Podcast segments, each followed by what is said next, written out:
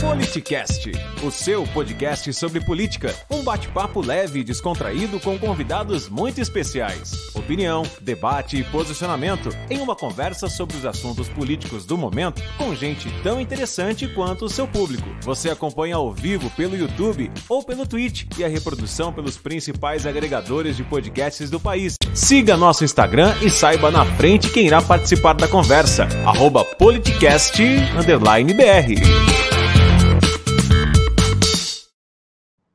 Nós estamos ao vivo pelo YouTube, pelo Twitter e pelo Twitch com o deputado federal Mário Heringer. Ele tem 67 anos, é nascido em Maiumirim, interior de Minas Gerais. Formou-se médico, especializou-se em ortopedia. Hoje ele é gestor hospitalar e é deputado federal. Sempre esteve filiado ao PDT, está no quinto mandato, atualmente faz parte do Conselho de Ética da Câmara e eu posso acrescentar por minha conta que o deputado é destes políticos do diálogo, coerente, desses políticos que dá gosto da gente ver seus posicionamentos políticos sempre equilibrado, com coerência. Portanto, eu destaco esse perfil, deputado, porque a gente sabe que no momento onde parece que os políticos estão preferindo o ódio, o rancor, a briga ao diálogo, a gente tem que destacar posicionamentos sempre equilibrados como o seu. Obrigado por aceitar nosso convite. Seja bem-vindo ao Politicast. Obrigado. Deputado, eu não posso. Obrigado, Marcelo. Estamos aqui para conversar o que você quiser. Maravilha. Eu não posso deixar de começar destacando esse quadro atrás do senhor, que é, ele é de algum artista famoso, de quem que ele é? Esse, esse cabelão bonito aí no quadro, de quem que é esse quadro?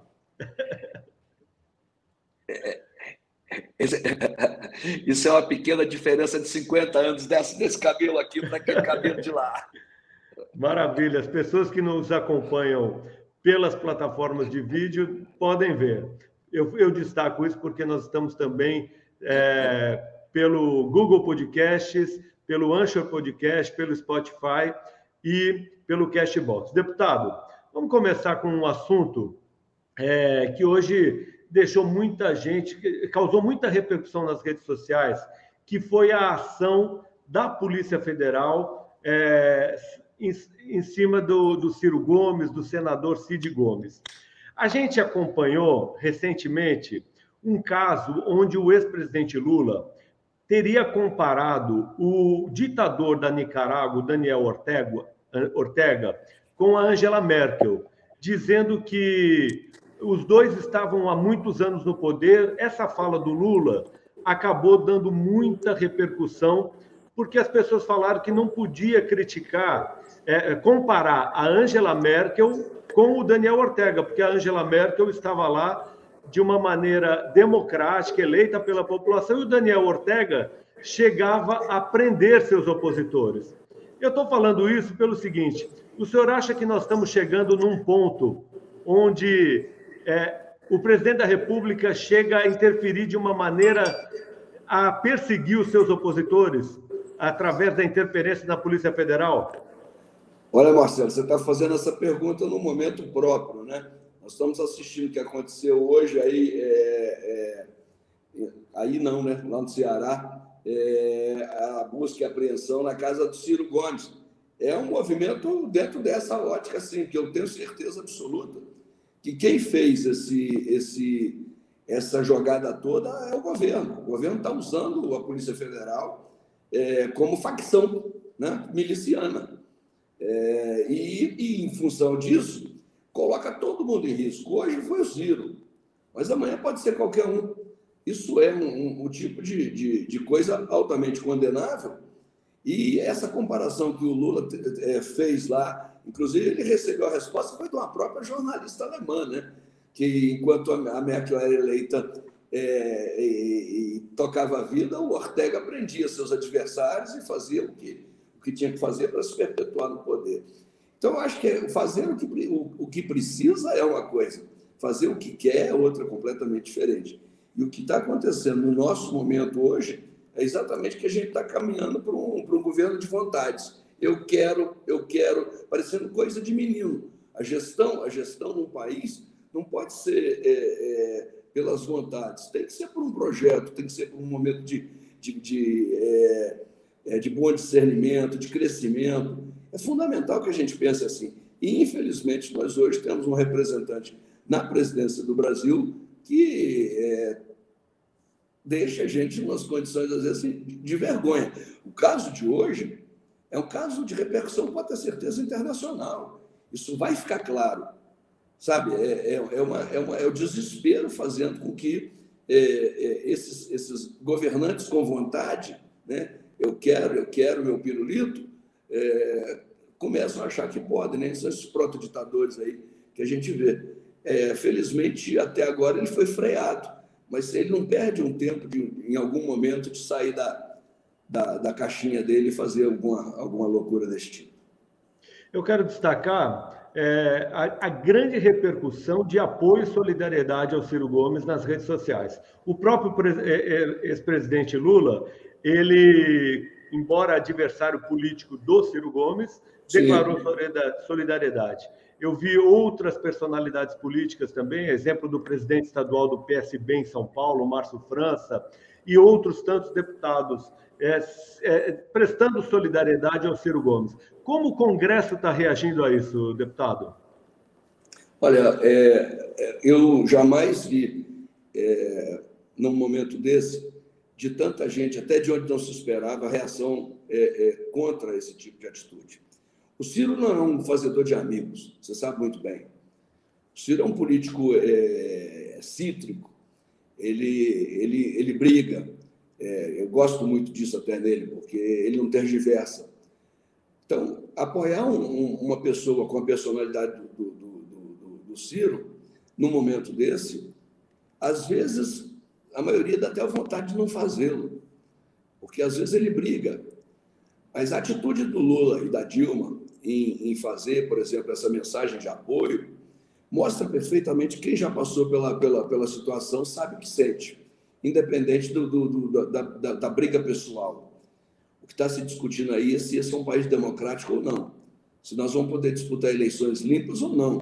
Né? Então, nesse momento, é, é, por incrível que pareça, eu vi manifestações das mais diversas correntes políticas aqui no Congresso, porque Ninguém está em paz quando alguém tem esse tipo de poder na mão. É, fiquei com raiva de você, briguei com você, não gostei de uma resposta sua, é, você pode cair na mesma armadilha.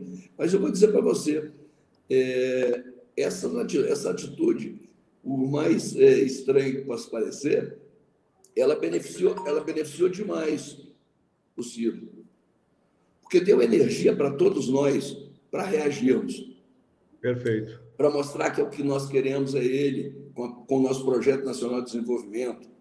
É, reacendeu na, na, na, na, nossa, na, nossa, na nossa vontade de ganhar, essa, essa, essa, essa covardia estimulou a nossa coragem. Eu estou vendo os nossos militantes vieram todos de novo para a rede, estão todos na pilha, e eu acho que é fundamental isso, temos que mostrar para o Brasil que isso é uma covardia e que nós temos que reagir.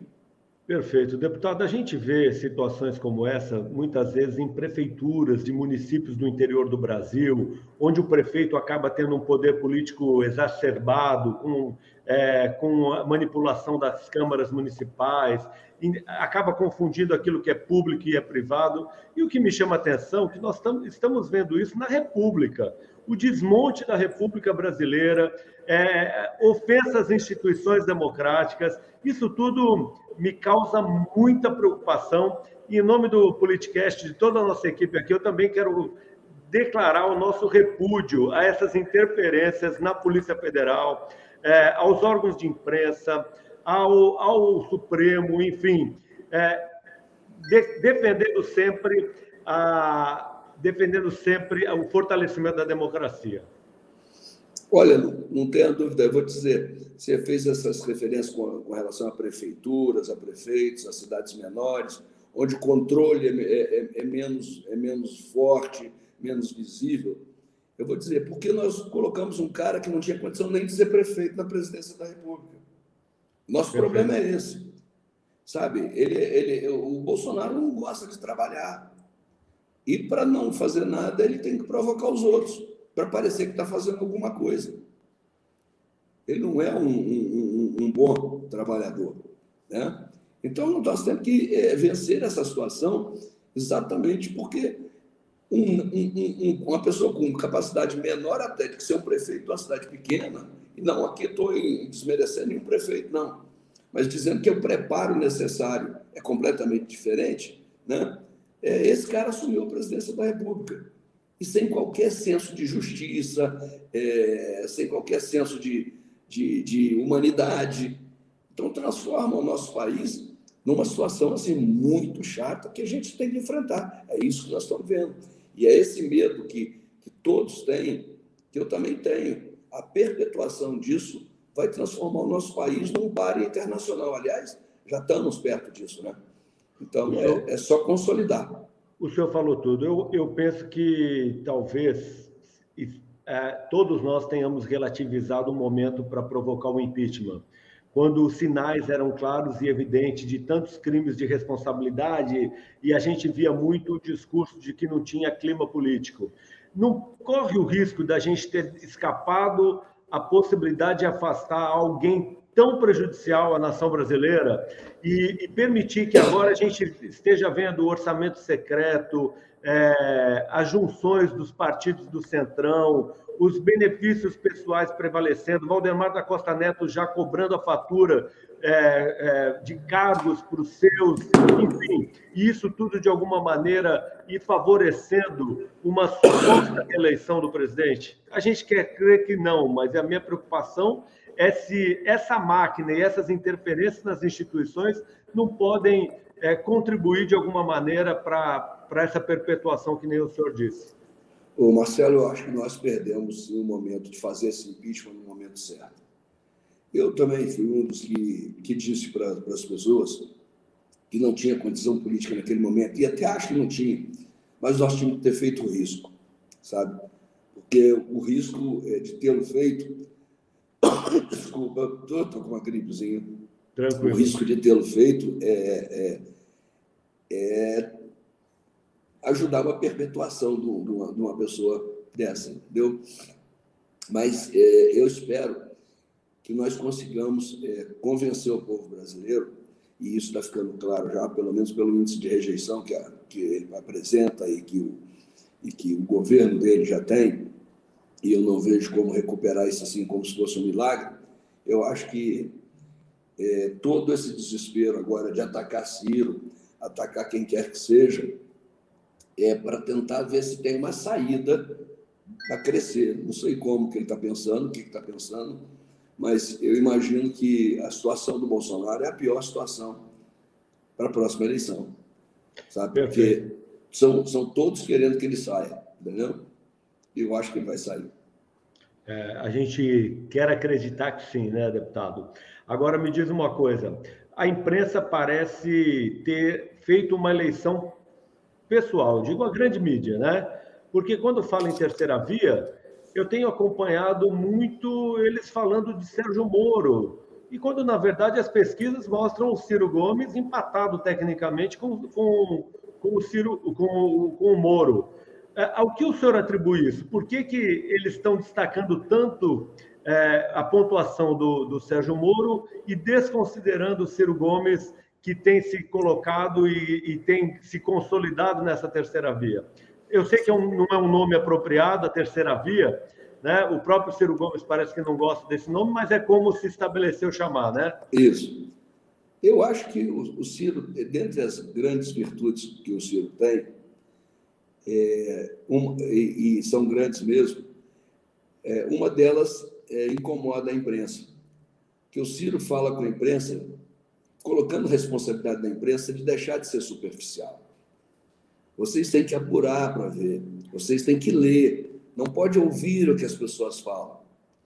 E esse botar o dedo na ferida, às vezes vai criando no meio é, desse, desses, é, dos, dos, dos, principais jornais, jornalões, onde ele bota o dedo na ferida e diz não está certo, não está certo, não está certo, ele cria um antagonismo é, que às vezes as pessoas não compreendem que ele está pedindo é cuidado com o Brasil. Está pedindo é cuidado nas análises. Vamos discutir quando ele fala, vamos falar de projeto. Aí o cara pergunta assim, mas aí, mas e, e aquela briga do fulano de tal, quer dizer, sabe? Assim, ninguém quer discutir o Brasil, ninguém quer saber por que, que o Brasil está com esse monte de desempregado. Ninguém quer saber qual que é a solução. Então, quem vai ganhar? É o cara que fala mais bonito, ou o cara que, que, que joga beijo para a plateia, ou abraça a criancinha, ou faz arminha, sabe? Esse tipo de personagem o Ciro não serve para ser. Até porque ele não faz personagem. E as pessoas hoje estão elegendo personagem, o povo elege personagem. Eu, inclusive, do ponto de vista estratégico de campanha, eu às vezes falo, consigo que ele devia mudar alguma coisa. Mas não é simples você pegar uma pessoa com, com, com a posição forte como a dele, é, seguro como ele é, competente como ele é, e mostrar para ele que ele tem que não ser daquele jeito. Ele se sente falso, ele se sente vendendo terreno na lua. Agora, agora me parece que alguém que tem o posicionamento do Ciro Gomes firme e mostra onde está a corrupção, chama claramente a família do, do, do, do atual presidente de corrupta, enfim, é, só fala porque realmente não tem rabo preso, porque ele realmente é, é, é, não pratica corrupção. Porque se ele tivesse rabo preso, ele estaria quietinho, acomodado, fazendo composições. Não é isso, deputado? Ah, eu não tenho dúvida nenhuma, mano. Ninguém, ninguém é tão suicida assim que fosse fazer um troço desse. Porque é. Esse negócio de falso pudico né, não, não dá, né? É, para fora ser uma coisa, para você, você não se sustenta 40 anos na política, como ele está 40 anos na política. Perfeito. Você imaginar que o cara que tem pudor de não receber uma aposentadoria porque era jovem e que ele não achava decente, não aceitou. Aí vem a segunda, ele era jovem, não aceitou. Vem a terceira, ele, ele podia fazer, não aceitou, porque não tinha sentido um homem jovem trabalhando como ele receber aposentadoria e um Brasil de aposentados de aposentado sofrendo, de pessoas que não têm emprego. Esse cara tem uma decência que não é para ficar pegando propininha debaixo de balcão, tirando o dinheiro de cueca, pegando e botando dinheiro em meia. E é isso que, que, que as pessoas não, não, não, não, não vão esquecer nunca, porque não vai ter. Entendeu? E é claro, e é claro que a classe política é, tradicional, aquela que está acostumada com esse tipo de esquema, não quer alguém que possa romper com isso. É essa, essa a leitura? Eu acho que sim. Eu acho Ou seja, sim. só quem pode romper com isso é o voto popular e, e, as pessoas entenderem que é possível uma nova prática e uma nova tentativa. É isso, deputado? Eu também acho. E, e, e é desse jeito que tem que ser. E o político hoje, que está no dia a dia, tem um modus operandi, trabalha. Tem muita gente boa aqui, posso te garantir isso. Posso garantir mesmo. É surpreendente que, quando você vê os errados, os errados são sempre os mesmos Sim, Se você observar, os nomes se repetem, os erros, quando aparecem, é aquela mesma turma, sabe? Então, tem muita gente séria aqui. Mas os sérios não aparecem, não, não, não, não, não se transformam em, em notícia, né? Então, isso tem. Na hora que as pessoas começarem a analisar os mandatos adequadamente, a gente conseguir transmitir para as pessoas esse tipo de coisa, sem fazer o papel de salvador da pátria, porque isso aí é, é abusar da, da, da, da inocência do, e do desconhecimento do nosso povo. Nosso povo é iletrado, a grande maioria, vamos falar a verdade. É, eu, eu, recebi uma, uma, um videozinho, uma brincadeira que o Silvio Santos fazia, recebi essa semana, e fazia as perguntas assim para as pessoas no auditório dele, as respostas eram as mais estapafúrdias. E aí você fala, esse é o Brasil que a gente vai educar? Não dá para educar. Esse Brasil só tem que ser eleitoralmente é, é, é seduzido, convencido e amado para que, que nos dê a reciprocidade. Entendeu? Agora, a classe média alta, os jornalistas, os políticos, os banqueiros, gente, pelo amor de Deus, aí falta consciência. É, é, é, aquela coisa de querer ganhar mais que todo mundo, querer ficar com tudo. Não ter a decência de imaginar que uma, uma criança está na rua no sinal pedindo dinheiro é, é, é, é porque quer.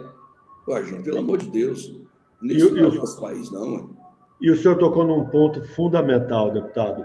É, parece que as pessoas, ou então interessa aos polos antagonistas, discutirem muito mais o nome, como diz o próprio Ciro, João Manel Maria, do que discutir, discutir o projeto para o Brasil. Né? A gente não vê, além de Ciro Gomes, eu não tenho, tenho procurado acompanhar todos os presidenciáveis, apresentar um projeto. Um projeto para a educação, para a economia, sobretudo, quando a gente vê pessoas passando fome, disputando lixos, como aquele vídeo que viralizou nas redes sociais em Fortaleza, ou tentando pegar restos de ossos, a gente não vê ninguém discutindo. Ao contrário, a gente vê o atual governo Bolsonaro levando o Brasil à bancarrota com é, a PEC do calote, com o orçamento secreto, com todos esses esquemas, e, e de alguma maneira, é, nem economistas liberais Ontem mesmo, Roda Vivo acabou entrevistando um, um, economista liberal, que não tem nada de esquerda,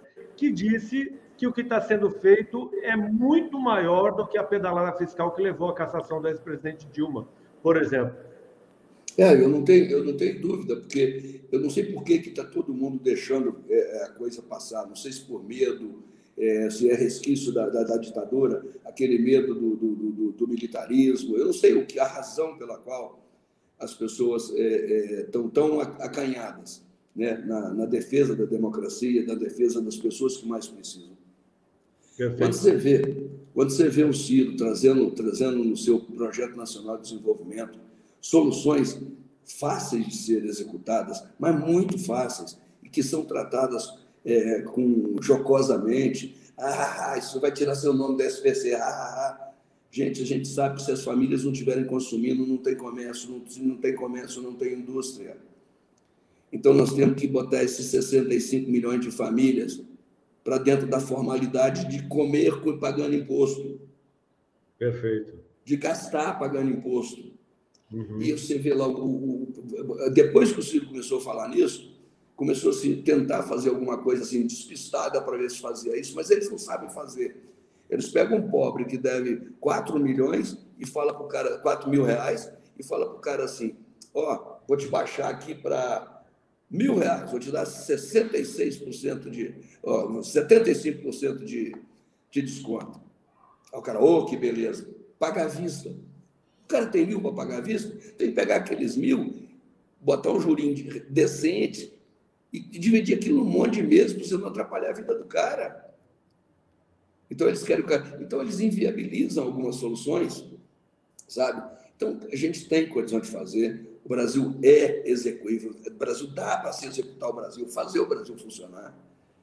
E principalmente com, com muitas soluções práticas e rápidas. O que está faltando é vontade de fazer, se entregar a nossa economia na mão do, do, do Paulo Guedes, isso é uma das maiores loucuras que se fez no Brasil. Paulo Guedes é um homem de mercado, é um homem de aplicar em bolsa. É, eu não tenho prova, mas eu não entregaria para ninguém um, um, um, as inside information que ele tem, ele sendo do ramo que se beneficiou sempre delas. É, é, no mínimo, no mínimo, deputado, é um conflito de interesse entre o investidor e Sim. o ministro. O investidor tem interesse na valorização do dólar o ministro teria que ter interesse na valorização do real, que não parece Sim. o caso. Ao contrário, ele desdenha quando ele diz que era um absurdo quando empregada doméstica queria ir para Disney. Qual o problema? Que tipo de discriminação é essa? Não é? Ou seja, ele vai ao Senado explicar quais são as, razão, as razões de uma offshore, quando, na verdade, o que verdadeiramente interessa é o questionamento é, desse conflito de interesse entre o investidor e o ministro não foi colocado em nenhum momento.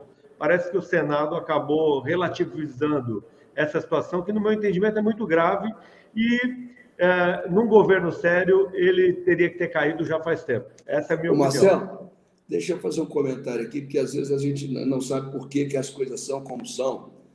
É, porque às vezes até porque a gente não tem uma estradinha mais longa, né? E a gente que tem uma estrada já mais longa, já está mais velho, a gente já assistiu isso. E é, quem está te falando aqui foi tentado várias vezes a pegar um pouco dos caraminguá que tinha, do dinheiro na época, comprar Imagina. dólar e botar no exterior, porque a gente não tinha estabilidade aqui.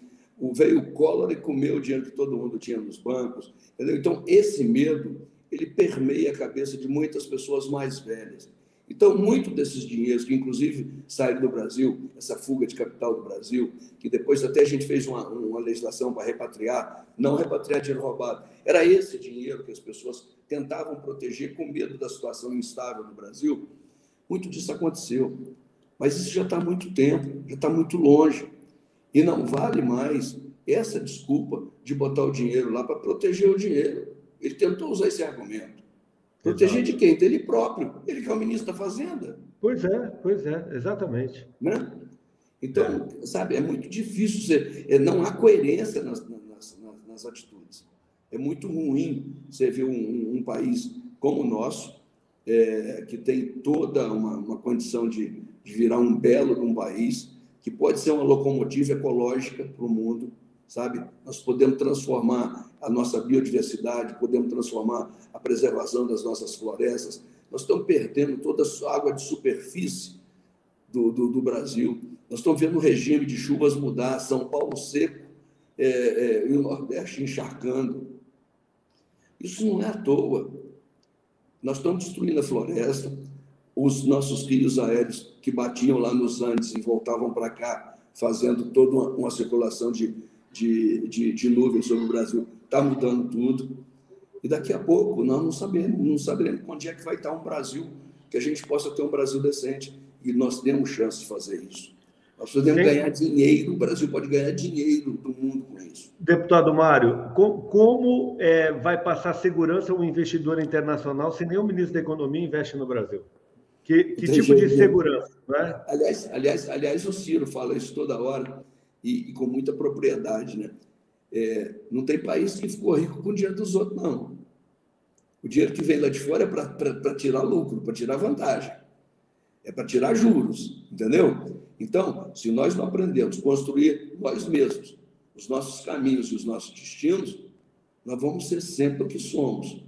Grandes esperançosos esperando o gigante, é, o gigante adormecido levantar. Perfeito. Isso é muito, muito, sabe, eu, eu, eu vivo essa história que o Brasil é o país do futuro há tanto tempo que, desculpa, que eu, eu, eu tem hora que eu fico, será que é mesmo? Será que algum dia eu vou ver isso? Né? Eu gostaria de ver pelo menos o começo, né? porque eu acho que agora já não dá para eu ver um Brasil tão florescente quanto eu queria. Agora, o senhor que já passou, o, o senhor que está no quinto mandato, certo, deputado? É uhum. É isso?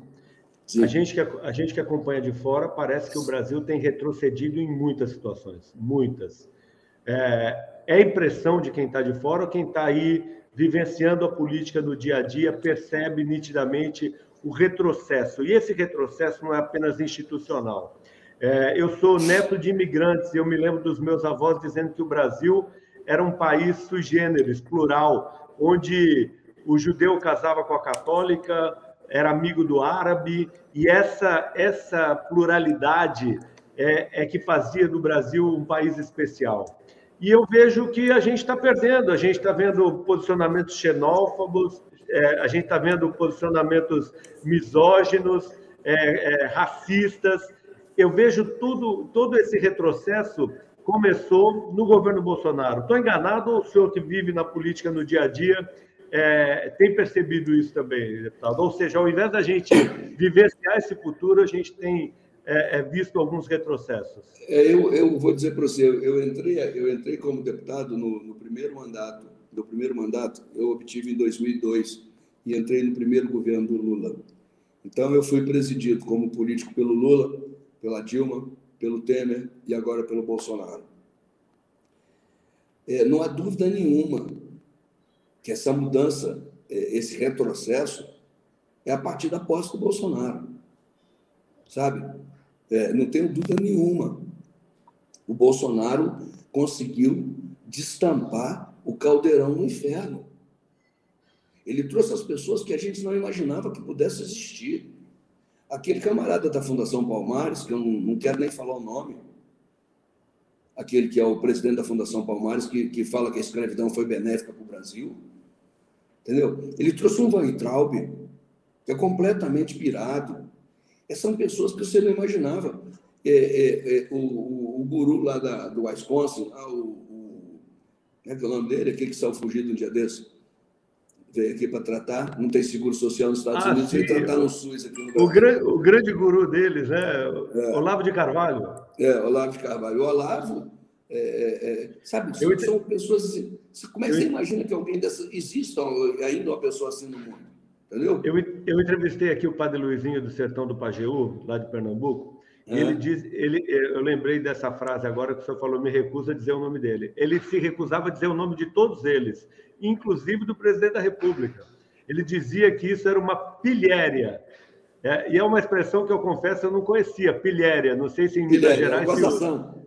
É, gozação. Ele falou que é, seria uma pilhéria ele falar alguma coisa, usar, é, repetir o nome do presidente da República, porque disse ele que o Brasil está sendo é, governado por uma corja que está sangrando o país. Uma é frase verdade. bastante forte, mas que reflete bastante a realidade. Né? Oh, mas, mas ele falou com, com a propriedade de quem sabe quem está vendo. Porque, na verdade, é isso. O país está sangrando. Nós estamos, nós estamos é, é, fazendo esse, esse aumento do preço de petróleo é para transformar a Petrobras na vilã. Enquanto ela vira vilã para o povo, ela vira é, objeto de desejo lá para fora, que a lucratividade dela é muito grande. Então, o que, que acontece? Na hora que ele falar, vamos privatizar isso aqui, todo mundo, é, vende esta merda, porque esta merda cobra cara a gasolina, cobra caro o diesel. Ele está ele, ele tá desqualificando a Petrobras para vender. Vender o nosso maior ativo. Não se construiu nada. Aliás, há muitos anos os governos do Brasil não constroem. Né? O Brasil foi construído de 50 e pouco para cá, mesmo duro, né? da, da Segunda Guerra para cá assim, em termos de crescimento, de indústria. E, e, bicho, ninguém fez mais nada. Assim, mais nada que pudesse ser tão relevante. E agora o que, que a gente faz? Vende. Tem um, um, um, livro de autoajuda aí, não sei se você conhece, Pai Rico, Pai, é, é Pai, Rico, Pai Pobre, não sei se você já viu, que é um livro que, que, que, ensina atitudes. E é mais ou menos isso, sabe? Nós tivemos os, os nossos antepassados trabalhadores e parece que a nossa turma agora são os nobres. E no futuro seremos os pobres mesmo, de verdade, como nação completa. Então, eu fico muito preocupado com esse tipo de, de, de postura dessa turma. Preocupação a todos nós. Eu estou vendo aqui o comentário do Felipe Borges, a moça aqui que trabalha com a gente, a Cíntia da nossa equipe. Ela falou muito bem desse rapaz, inclusive ele que teria indicado a sua participação. Ele defende o Ciro o Ciro Gomes muito fortemente, é um, é um soldado do Ciro, e falou: olha, um dos grandes nomes para defender Ciro tem que ser o deputado Mário Heringer. E parece que ele que fez a ponte aí com a equipe para poder contar com a sua participação. Então, estou agradecendo aqui o Felipe, Felipe eu, Borges. Eu que agradeço, o Felipe é um amigo, e quando ele me falou do, da, da participação, eu falei, Felipe, vou junto, se for para defender as nossas bandeiras e me der a oportunidade de falar, eu vou falar, porque não tem outro jeito, né, tá? Sabe? Obrigado aí, Filipão. Obrigado, Felipe. Deputado, é, teve também aí o, uma entrevista do Sérgio Moro, onde ele disse que teria dúvidas se o Bolsonaro e o Lula aceitariam debater com ele.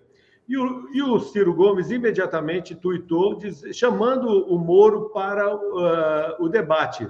É, inclusive mandando marcar a hora, local e o formato, que ele não se preocuparia com isso. Você acha que algum dos pré-candidatos tem condições de debater o Brasil com o Ciro Gomes? Algum está preparado para debater uh, o, o, todos os problemas do Brasil com, com o Ciro Gomes? Quando eu era menino pequeno lá em Mamirim, você lembra do José, Joselito Babacena? Quando eu era menino pequeno lá em Babacena, quando eu era menino pequeno lá em Mamirim, numa situação dessa, da sua pergunta, eu, eu responderia assim: junta tudo e vem. Entendeu? Pode juntar tudo e vem, que não, todos juntos não dão conta. Não dão conta. Não tem Sim. preparo suficiente para começar uma discussão séria. Todos. Todos. Todos que eu digo, esses três você citou. Tem outros mais letrados, mas também não têm o mesmo, mesmo punch e a mesma competência. Entendeu? Perfeito. O Ciro realmente é acima da média, muito acima da média tem uma experiência fantástica como gestor, não pode dizer que é um neófito, que é um acadêmico, que é um estagiário.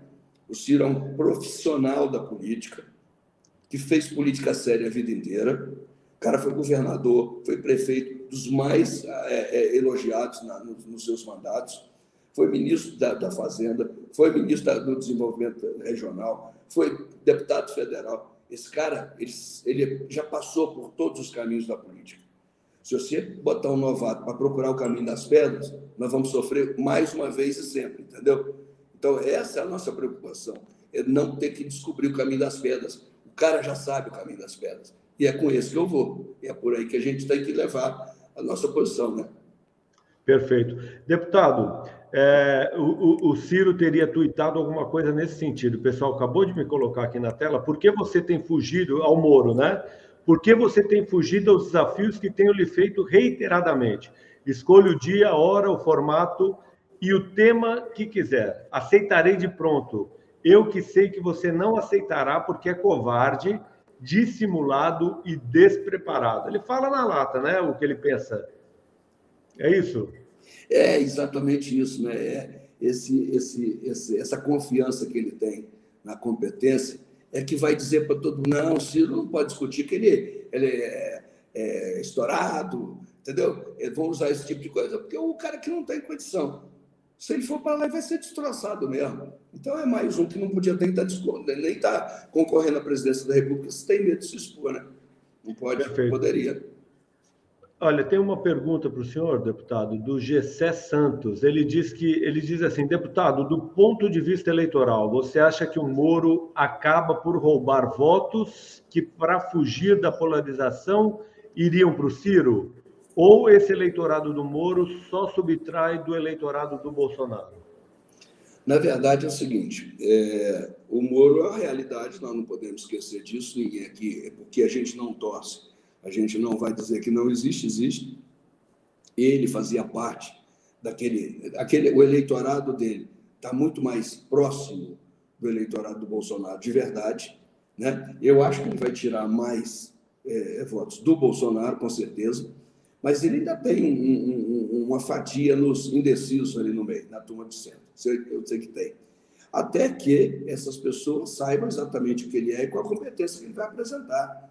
A pré-campanha e a campanha vai mostrar quem é ele. E eu acho que aí é onde ele perde dentro do campo dele e fora do campo dele. Porque vai ficar muito explícito que nem um bom juiz ele foi. Ele fez tudo errado, está sendo tudo que ele fez está sendo anulado pelo Supremo. Por erro técnico. Erro técnico, meu irmão, desculpa. É aquela coisa de não saber somar um mais um, dois mais dois, três mais três. Não conhece a regra. Então não é o seria. Não sabe apitar um jogo. Então, no caso, não é por inocência da, do Lula e dos integrantes do PT, é isso? É por erro técnico anula, Erro técnico, erro técnico, erro técnico. Os, os, os, processos do Lula e, e, de alguns estão sendo anulados, não anulados. Estão tendo que começar de novo. Porque tinha erro técnico, eles se tornaram nulos. Porque vinha de erro técnico. Então, ah, o Lula é inocente. Não sei, porque ele não foi julgado, não tenho certeza se ele foi. Não foi julgado dentro das condições técnicas. Né? Então, não sei.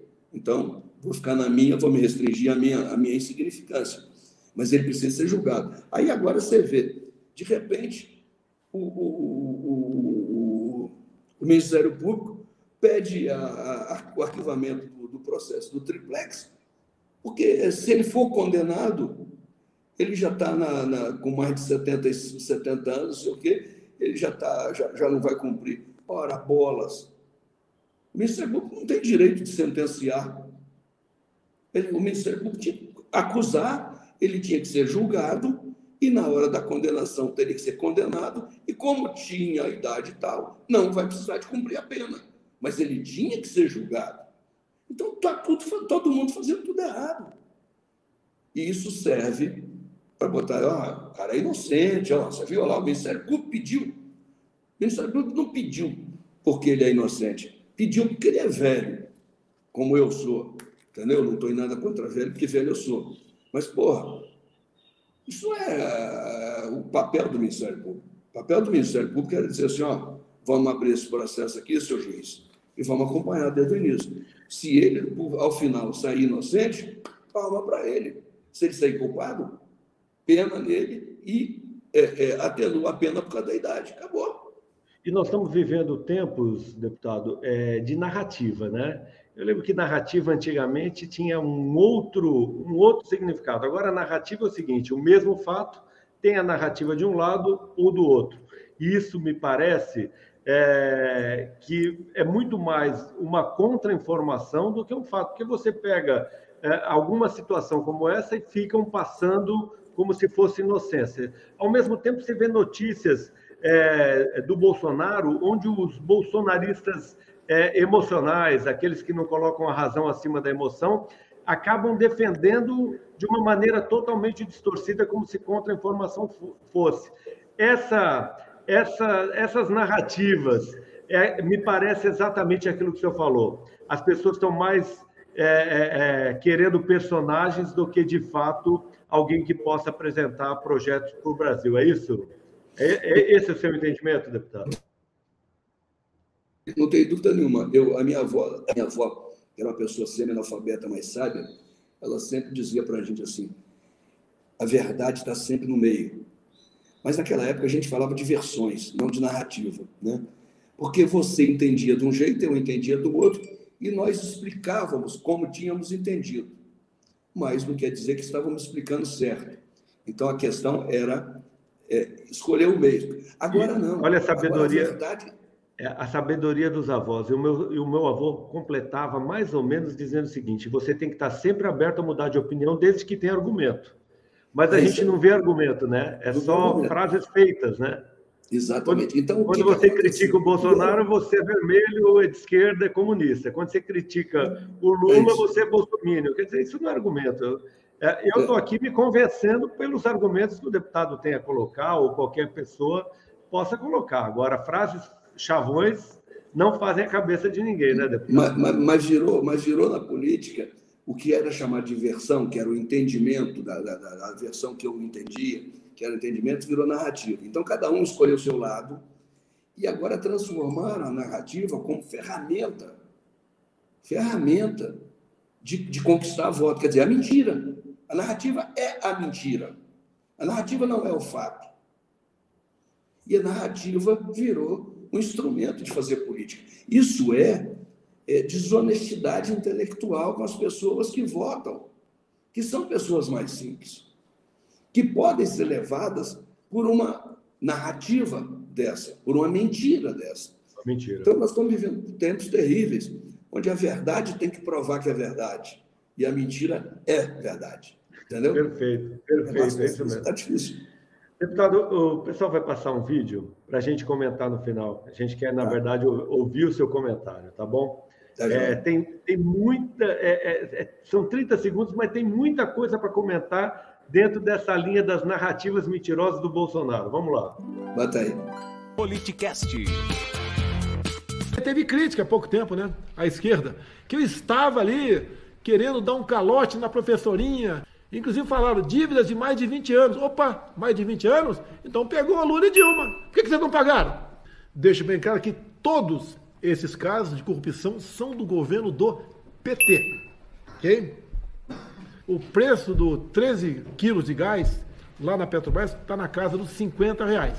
Por que, que chega a 130 no final da linha? Nós tínhamos uma, uma refinaria da Petrobras na Bolívia. E o que, que o Evo Morales, presidente da Bolívia, fez na época? entrou em contato com o tal de Lula da Silva, sei se você conhece, e acertou entre eles que a Bolívia iria nacionalizar a refinaria. E o Lula falou que ele tinha razão, podia nacionalizar. Corroborada, colo, colaborada com o tal de Lula da Silva. Tem gente que fica prometendo, até eu for presidente, eu vou anistiar todo mundo. Mas por que, que não fez lá atrás, pô? Ah, tá de sacanagem, pô. Você acompanha ao vivo pelo YouTube ou pelo Twitch. Siga nosso Instagram e saiba na frente quem irá participar da conversa. Arroba politicast_br. Seu comentário, deputado. É, eu, eu, eu, eu, no início aqui o som estava muito baixinho, eu peguei pouca coisa, mas deu para pegar. É, ele começa dizendo que os precatórios eram dívidas do PT, porque são de 20 é, anos. De 20 Na verdade, anos, é. as decisões judiciais é para cumprimento imediato, não tem nada a ver. Então, quer dizer, um monte de versão, de narrativa. É, é, isso que eu estou dizendo. Ele conta a história do jeito que ele quer. Exato. Eu, e as pessoas repetem, né? Repetem.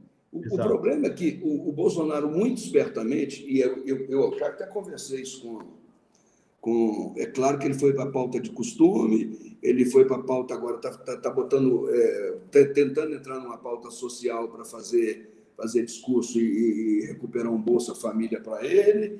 Ele está nesse caminho. Mas o Bolsonaro é um cara que fez essa, essa vitória, porque, primeiro, que pressentiu antes de todos o antipetismo como um negócio assim que vinha, que vinha avassalador para a eleição. Primeira coisa. E a segunda, que ele conseguiu pautar a discussão política sem discutir. Ele falava as lambanças que fala e transformou isso em mantra. Isso me lembra Goebbels, né? É, uma, uma, mentira falada milhares de vezes, ela se torna verdade. Técnica nazista, isso, né? É, nazista. Claro, é técnica nazista. Sim. Então, ele, o que, que ele fez? Ele pautou o discurso que a sociedade antipetista já estava querendo, insuflou com esse tipo de discurso. Discurso que deu, deu a refinaria para o Evo Morales, é, é, discurso que, que foi não sei o que para Cuba. A gente sabe o que é? É inteligência que esse cara tem para fazer coisa ruim. E ele tem. E ele tem. Ali, o marqueteiro que for disputar com ele, e eu não tenho autoridade para dar conselho para marqueteiro nenhum, porque eu não sou marqueteiro, mas já estou nesse negócio de política há algum tempo, comece a pautar as discussões saia na frente dizendo como vai ser e como eu farei. Isso é Ciro Gomes fará. É, eu acho que o nosso projeto nacional de desenvolvimento está muito bem conhecido pela militância já. Devemos continuar falando dele o tempo todo, mas nós precisamos de agora comunicar para a sociedade, na língua das pessoas que não têm capacidade de entender o que, que é o projeto nacional de desenvolvimento. O que é o projeto nacional? É, é você limpar seu nome, é te dar emprego de novo, porque as indústrias nós vamos é, é fazer elas abrir novamente. Nós vamos reabrir as nossas refinarias e você não vai pagar esse preço extorsivo pelo petróleo e pelo, pelo diesel que nós estamos pagando. Então é isso né, que a gente tem que começar a falar. Sabe? Nós não vamos, não vamos deixar, nós gastamos 8 bilhões por ano é, em aquisição de insumos é, é, farmacêuticos. Nós vamos produzir aqui, nós vamos abrir fábrica aqui, nós vamos quebrar patente, nós vamos fazer engenharia reversa, nós vamos desmontar um telefone celular, vamos desmontar esse negocinho aqui, que é e nós vamos ver como é que funciona e vamos fazer o nosso melhor. Sabe? Os chineses fizeram isso, os, os é, coreanos fizeram isso, lá atrás os japoneses fizeram isso. Eles eh, colocaram os seus alunos aprendendo tecnologias, deram um pulo. Em vez de pegar o cara e ficar ensinando ele A, B, C, D, A, B, C, D, até chegar no Z, eles pegaram esses moleques ao mesmo tempo e colocaram tecnologia na mão deles para eles destrincharem isso. Entendeu? Então está na hora de a gente dizer assim: o seu filho vai ter condição. Porque nós vamos fazer isso. Nós vamos dar escola em tempo integral. E nessa escola em tempo integral não vai ser o dia inteiro sentada na, na, com a bunda na cadeira para é, ficar olhando para o livro sem saber o que está fazendo, não. Vai ter a hora de ficar no livro, vai ter a hora de, de lá lutar o seu judô, se tiver judô, vai ter a hora de fazer o, jogar seu vôlei, seu futebol, vai ter a hora de ir para a biblioteca, vai ter a hora de estudar ciências, vai ter a hora de ver tecnologia. Porque se a gente não fizer isso, nós estamos perdidos. Nós estamos no Brasil produz uma quantidade de, de games hoje aí e a gente não aproveita isso, entendeu? O mundo será outro, o, Marcelo, é outro mundo. Nós temos que falar isso para as pessoas. Não prepara. O senhor está tá colocando pautas, pautas tão importantes, né? A gente vê, é. claro, o, o PDT discutindo isso, mas é, a gente vê muito mais o debate superficial com outros candidatos, né? A guerra de narrativas é a pauta de costumes e, e, e, ações tão importantes como essa que o senhor tem colocado, ficando nem em segundo plano, né? A gente pode claro. pôr, nem entra na pauta, né? Verdade. Até porque não interessa, né? Talvez Verdade. não interesse debater, porque eles estão com o poder na mão e, e, nada fizeram, ao contrário, retrocederam em muito em relação a isso. Deputado, o senhor tem mais alguns minutos para a gente aproveitar a sua presença aqui? Tem, tá, tem. Tá apertado aí. Eu marquei, eu marquei, eu marquei para você 60 minutos. Você tem 11 oh, ainda. Ótimo. Então eu quero aproveitar, porque conversa boa a gente procura extrair o máximo. Quero agradecer. Até porque quando a gente vê um deputado tão gabaritado como o senhor, dá prazer conversar, né, deputado? Porque eu tenho a impressão que essa onda bolsonarista levou na última, nessa última legislatura, do qual o senhor faz parte, mas não, não é responsável por isso, uma onda de deputados muito mais blogueiros do que realmente preocupados em discutir o Brasil, né? Muito mais querendo lacrar nas redes sociais do que apresentar um debate importante, como, por exemplo, a questão do, do, do projeto de liberar a caça no Brasil. Eu vi que o senhor prontamente se manifestou nas redes sociais. Como é que está essa situação? Caiu? É, o senhor já se manifestou contra? O Brasil está ficando um país de maluco. Foi a Carla Zambelli que, que pautou isso em regime pautou, de é. urgência. É. Uma cultura que, na, pelo menos, eu não sei se eu estou enganado, me parece que não tem a ver com a, com a cultura do Brasil, da gente não, não tem, matar tem, por prazer. Eu não, vejo, eu não vejo isso. Então, que estão querendo importar uma cultura americana, ou de Londres, da Escócia. Eu, eu realmente não sei o que está acontecendo com, com, com esse tipo o, de pauta no Brasil. Eu já vinha, eu já vinha incomodado com a, a história de é, documento de caçadores no Brasil. Depois que ele liberou o negócio de arma, começou, todo mundo tem é, colecionador e caçador. Eu, aí eu fiz uma, uma arguição ao Ministério da, da Justiça, né? através da Polícia Federal e tal, quantos caçadores tinha no Brasil e que caçava que tipo de coisa. Por quê? Que eu saiba, no Brasil, a única coisa que ainda é permitido caçar em áreas endêmicas é o javali é o javali. E aí, não, não me responderam, mas para dar arma para essa turma, eles deram. Arma à vontade.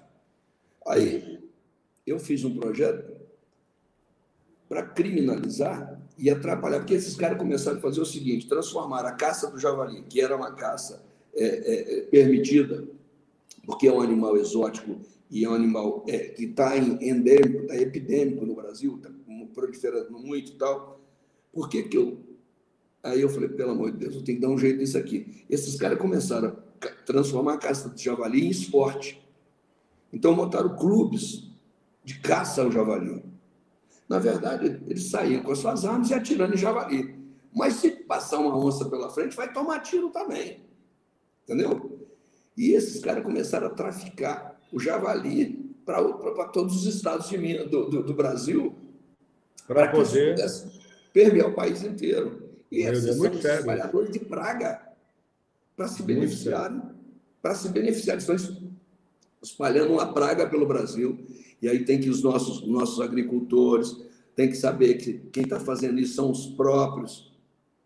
Estão trazendo para sua fazenda javali para comer a sua plantação, para comer o seu trabalho. E depois querem dizer que estão caçando.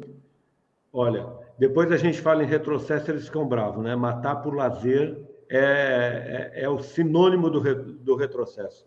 Enfim, é. é. o que nós estamos vivendo no Brasil, lamentavelmente. Agora, é, só um outro projeto que eu tenho curiosidade, também foi colocado em regime de urgência, é a legalização dos jogos. Tem muita gente a favor, alguns contra, mas o, o pastor Silas Malafaia veio ao público dizendo que já ligou para o Bolsonaro e falou que tem que vetar. É, é uma interferência que eu, é, estranha. É, é, como é que está essa situação, deputado? O, Marcelo, é, toda vez que colocar a discussão aqui na Câmara é, da liberação do jogo no Brasil, eu vou votar a favor. Certo. Tá? Sempre, já Pela... foi assim dentro dos outros mandatos. A não ser que seja um, uma discussão partidária e que a gente resolva, por, por estratégia partidária, fazer qualquer outra posição. Mas, Mas o que também não teria muito fundamento, né? É. Não. Mas o, quando eu vejo um pastor é, com a volúpia que ele tem pelo poder e pelo, pelo, e pelo erário, é, defender, ficar contra, eu já fico a favor do dobrado. Porque ele vai dizer que está protegendo o aposentado. Mas e o dízimo? Foi exatamente o que ele falou. Será que não é para proteger o dízimo, para sobrar mais para Pode é. ser, cara. Deixa eu te falar uma coisa aqui. É, o jogo, para quem, é, quem tem problema, pode não ser bom mesmo, não. Pode criar problema, eu sei. Mas você já imaginou?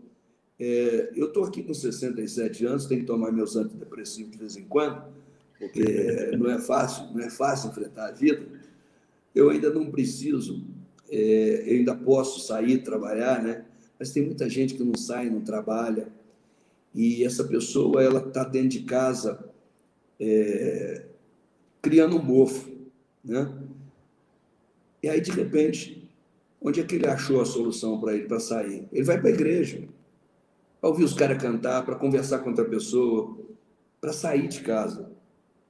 Eu digo, é, a igreja fez um grande bem para o Brasil durante esses anos todos. Faz sim, faz sim, porque é, a função pacificadora dela de, de, massa é fundamental. Porque se a massa não tivesse pacificada, nós, Brasil já tinha, a gente já tinha, o povo já tinha entrado quebrado essa merda toda e já teria feito, feito o que já devia ter feito há muito tempo.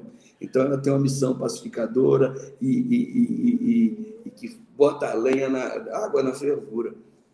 Mas, bicho, você imagina se eu, velhinho, na minha casa, eu posso sair, entro no cassino, pego numa, num, num catanico daqueles 5 cents, cara, vou brincar, vou ver gente, vou beber uma Coca-Cola que é de graça, que o cara passa pelo corredor, te dá Coca-Cola, se você quiser. Se você quiser beber uísque, aí isso é problema seu, entendeu? Pô, vou sair, vou viver. Eu não vou precisar de ir para o baile da terceira idade, pô, eu vou onde eu quiser. Sabe? As pessoas estão ficando idosas, estão ficando abandonadas. Até do ponto de vista da saúde mental, eu defendo. Entendeu? Saúde Perfeito. mental. O idoso o, tem que sair para isso. No, no vídeo que o Silas Malafaia postou em sua rede social, ele abre aspas, ele disse que já ligou para o presidente e que deixou claro que, que essa medida não colabora com a economia. É, ele é algum especialista em economia? Talvez o Bolsonaro podia colocar ele no lugar do Guedes, né? Pelo menos seria uma tentativa de tirar o, o ruim pelo talvez pior ainda. Eu não sei se piora, não. pior que tá, não fica, né? é, mas, mas, é isso, é, todo mundo dá palpite nesse governo, né? É verdade. E parece que dá palpite do jeito que ele falou, parece que ele manda, né? Mandou vetar e pronto. Mas o é. Congresso pode derrubar o veto, né, deputado? Pode, pode, pode, tranquilo. Tá certo. Bom, deputado, tinha muito assunto para falar contigo. A gente tem o bate-rebate para a gente ficar dentro dos 30, do, da, dos 60 minutos. Uh, jogo rápido, o senhor responde em uma palavra, no máximo em uma frase, poder de síntese e depois, se der tempo, tem pergunta para o senhor para a gente finalizar. Pode ser? Pode. Então, dentro do poder de síntese aí, jogo rápido, é, bate-rebate com o deputado Mário Heringer, do PDT de Minas Gerais. Uma paixão. Futebol. Um medo. Ah, eu tenho muito medo da, da, da ignorância. Um hobby. Ah, eu sou bebedor de cerveja. Um sonho. Ah, ver o Brasil que eu sonhei a vida inteira. Um Brasil livre, soberano, porra, é meu sonho. Tem uma série ou um filme para indicar? Ah, eu, eu, sou, eu sou das antigas, né? Eu sou de Poderoso Chefão, que eu adoro. Aquilo ali é uma lição de poder, né? Se você puder ver a, a trilogia, vale a pena ver. Não ver com, com a visão do, lúdica do bandido, mas assim, da, da composição, muito bom. Esse é um filme que eu gosto muito. Mas eu gosto de cinema, eu vejo tudo em cinema, eu sou apaixonado por cinema. Maravilha. Um livro para indicar? Olha, eu, eu, eu, o último que eu estou lendo, quer dizer, nem, nem terminei ainda, que eu, o livro do Ciro ele fica na minha cabeceira direto, de vez em quando eu consulto, né? O Dever da Esperança o tempo todo. É o Ciro, é o Ciro, é o Ciro, é o Dever da Esperança. Mas o último que eu tô, que eu estou repassando ele lá é o Inteligência Emocional, sabe? A gente precisa ter um pouquinho mais de, é botar um pouquinho mais o coração para comandar a razão para a gente não ficar louco. Qual a característica mais admira no ser humano? Ah, eu gosto muito da alegria. E a que menos admira? Ah, o que eu sou, às vezes, ranzinza. Não tem nada de ranzinza, pelo menos não é a imagem que passa, deputado. É, dar o peixe ou ensinar a pescar? Dar o peixe quem tem fome, ensinar a pescar quem tem tempo. Deus. Hein? Deus. Deus. Meu chefe. Brasil. Meu sonho. Família. Tudo que eu tenho. Um líder político que te inspire. Ciro Gomes. Uma mulher que te inspira na política? Ah, eu, eu, eu, gostei muito da, da, da, da Margaret Thatcher, né? porque ela, naquela época do início do trabalhismo lá na, na, na Inglaterra, mas depois eu me perdi com, com, com as besteiras lá, então É, mulher na política, eu gosto, eu gosto também da, da, da Bachelet, assim, gostei muito da Bachelet. É, eu tenho algumas que eu gosto, essa, essa que está primeiro-ministro da, da, da, Nova Zelândia, Nova Zelândia. Gosto, gosto, muito dela. No Brasil e, tem algum nome para Mais de todas é a Merkel, que está agora, que deu um show na Alemanha, né? Showzaço. Segundo turno desejável. Se o senhor pudesse escolher dois nomes para estarem no segundo turno, escolha do deputado Mário Heringer. Quem são esses dois nomes? A... É, Ciro Gomes e Cabo Daciolo. Essa foi inédita, hein? É, cloroquina como tratamento precoce? Nem para nada. Perguntar isso para um médico é até uma heresia, né, deputado? Pastor Silas Malafaia. Um pândego. Flexibilização do acesso às armas. Loucura. Terra plana. Dizem que existe. Fuzil ou feijão? Feijão. Voto impresso? Não precisa. Cota racial? Sou sempre a favor. Votei nela lá atrás e continuo votando. Nós devemos muito ainda. Passaporte da vacina? Necessário demais, demais, demais. Um presidente patriota tem por obrigação unir ou dividir a nação? Unir, naturalmente. E o senhor acha que o Bolsonaro tem unido ou dividido, hein? Ah, ele já entrou dividindo a nação. Ele, ele, ele, ele, ele, vive do dissenso. Patriotismo só na narrativa, então, né? Só na narrativa. Bolsonaro em uma palavra. Que vontade de falar um palavrão. Vai arriscar dizer ou vai parar por aí? Não, eu vou ficar com essa frase. Vontade de falar um palavrão. Uma frase para fechar nossa conversa, deputado. Ah, eu, eu não posso mais ficar aqui a esperar que um dia, de repente, você volte para mim. Eu, eu gosto de. Eu me vejo sempre sentado à beira da calçada e assistindo o tempo passar.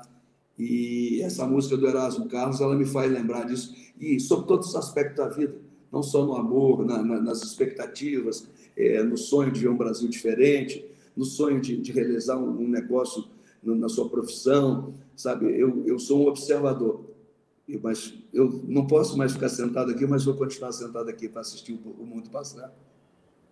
Maravilha, deputado, só tenho a agradecer. Foi uma honra para nós contar com a sua participação aqui. O canal está aberto, sua assessoria deve estar nos acompanhando. Sempre que o senhor tiver algum assunto, o senhor nos convoca e tem o espaço aberto para comentar, falar e discutir esse Brasil que a gente tanto ama e sonha com um Brasil melhor. Obrigado, viu, deputado? Marcelão, foi um prazer. Também, quando você quiser conversar alguma coisa que eu puder ser útil, bota para cá, chama o nosso pessoal, você tem contato com a minha assessoria aí, pode tocar e a gente vai estar no podcast com você e torcendo para esse canal seu cada dia ficar maior e melhor. Parabéns pelo trabalho.